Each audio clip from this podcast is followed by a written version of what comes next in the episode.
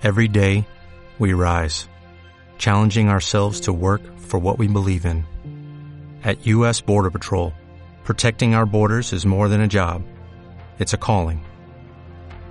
Agents answer the call, working together to keep our country and communities safe. If you're ready for a new mission, join U.S. Border Patrol and go beyond. Learn more at cbp.gov/careers.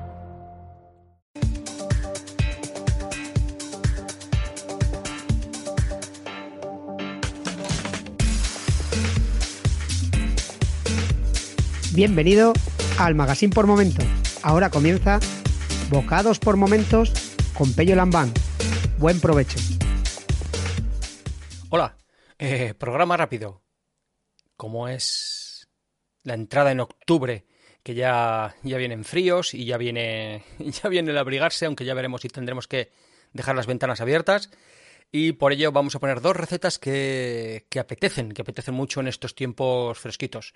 Eh, una para desayunar, que son unas torrijas. Y es muy sencillo, mira, eh, necesitas dos, tres vasos de leche entera, la piel de una naranja y un limón, un palito de canela, el pan, evidentemente, dos, tres huevos, aceite de girasol y azúcar y canela en polvo.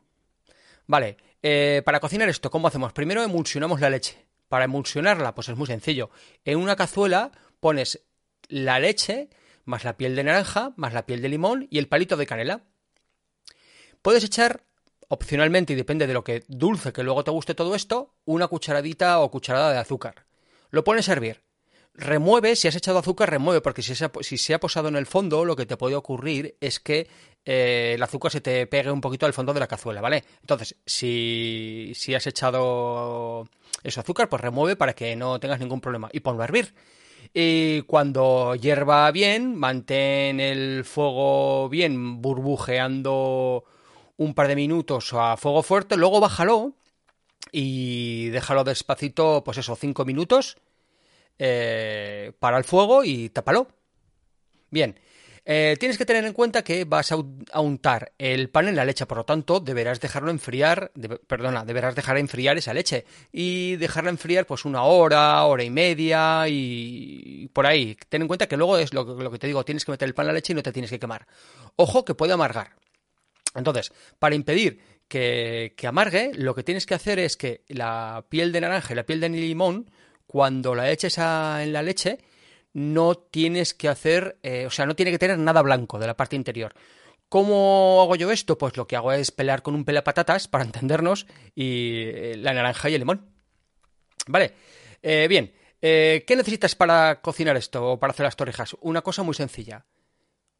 Un bol con la leche que la hemos colado para echarla ahí, para que no te, no te queden ahí los, las pieles y no te queden ahí ni, ni la canela ni nada.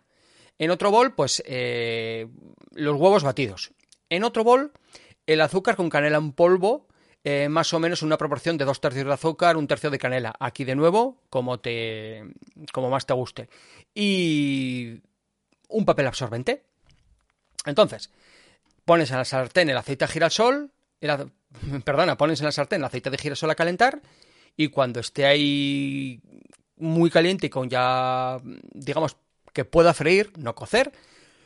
¿Qué haces? Pones el pan a remojo en la leche y de vuelta, que se empape bien. De ahí lo pasas al bol del huevo, que también se empape bien y de vuelta.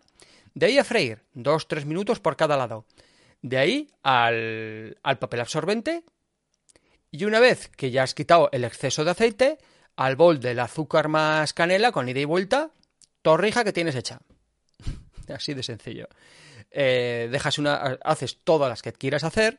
Yo aquí el pan suelo coger un pan que tenga buena, buena miga. El pan de molde, si es el clásico pan bimbo, pues no.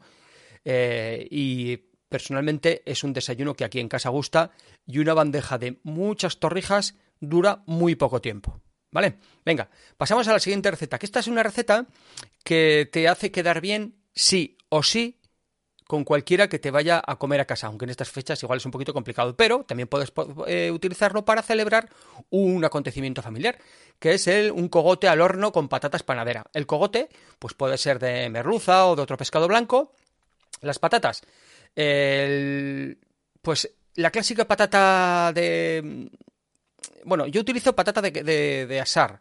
O sea, no hay unas de que son de freír, hay otras que son de especial para guisos que son más pequeñitas, tal. Coge una patata mediana porque lo que tienes que hacer es con una mandolina, por ejemplo, cortarla en rodajas finitas, ¿vale? Bueno, y necesitas vinagre. Yo aquí utilizo, pues, o vinagre de sidra o vinagre de manzana, eh, aceite del rico, eh, sal, cayena y ajitos. Venga, ¿qué haces? Primero pones a calentar el horno a 180-200 grados con, con calor arriba y abajo. Vale, lonchea las patatas delgadas, lo que, te digo, lo que te digo, tipo chip con la mandolina, puede ser muy guay. Y las pones en la fuente. Le echas algo de sal a esas patatas, le pones un chorrito de aceite por encima. Con las manos que te has lavado previamente, las remueves para que se impregnen bien de, de ese aceite y las pones en, en, la fuente que te digo, las metes al horno, pues unos 10, 15 minutos, hasta que más o menos estén hechas. Tienes que tener ahí un poquito de, cuidado, ver, ver tu horno cómo funciona. Tampoco se trata de que se quemen porque ahora vas a meter el cogote encima, ¿vale? Entonces, lo que te digo, una vez que esos 10-15 minutos controlas que esté más tirando a hecho que a, que a crudo, eh, y abres el horno, al cogote le echas sal por arriba y por abajo, lo pones en la fuente, ¿vale? Y lo metes al horno, eh, pues eso, 15 minutos vigilando, ¿vale? Eh, yo al cogote en este momento le echo un poquito de aceite también por encima.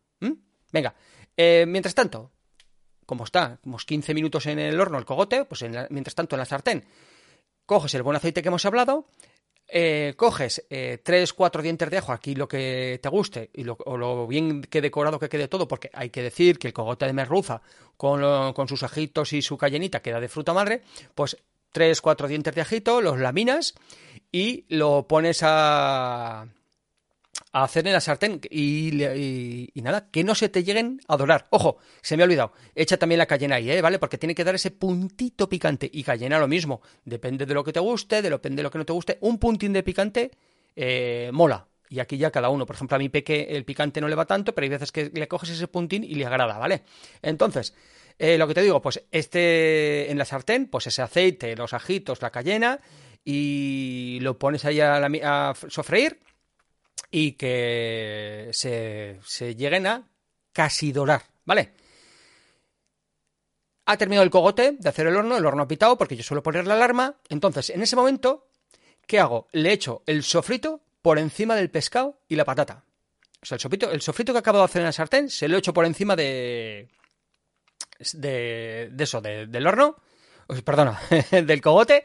Lo meto un momentito al horno porque voy a hacer otra cosa, una cosa muy rápida que es en la sartén que ya no tiene nada, la pongo, la vuelvo a poner al fuego, la pongo a calentar y ahí echo el vinagre. ¿Vale? Verás que el vinagre empieza a, hervir, empieza a chisporrotear un poquito porque puede que haya un poquito de aceite y en ese momento de, quito eh, la, sartén del fuego y le echo el vinagre por encima de, de, todo, del pescado, con el aceite, las patatas y todo el rollo y muevo un poquito la fuente arriba y abajo y a izquierda y a derecha para, digamos, que se mezclen todos los sabores. ¿Qué es lo que hago ahora? Tres veces lo que hago es quitar de la fuente todo el caldo que tiene, echarlo a la sartén, ¿vale? No poner esta sartén en el fuego, ¿eh? sino que simplemente remover un poco la sartén y volver a echárselo por encima del pescado. Y esto lo hago dos, tres veces.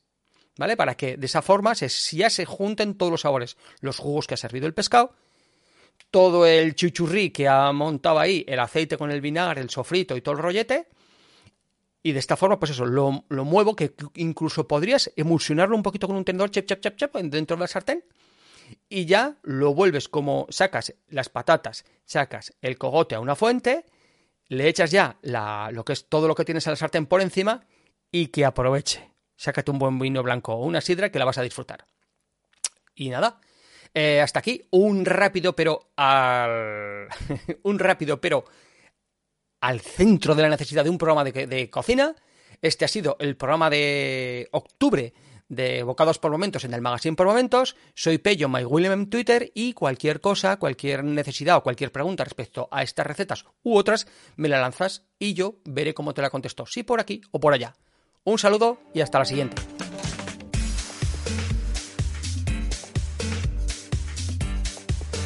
Si te gusta este programa y lo escuchas desde la plataforma o la aplicación de iVoox, te pedimos que le des al botón me gusta que acompaña este audio. Si lo haces desde otra plataforma y también quieres, puedes hacerlo buscándonos en ivox.com.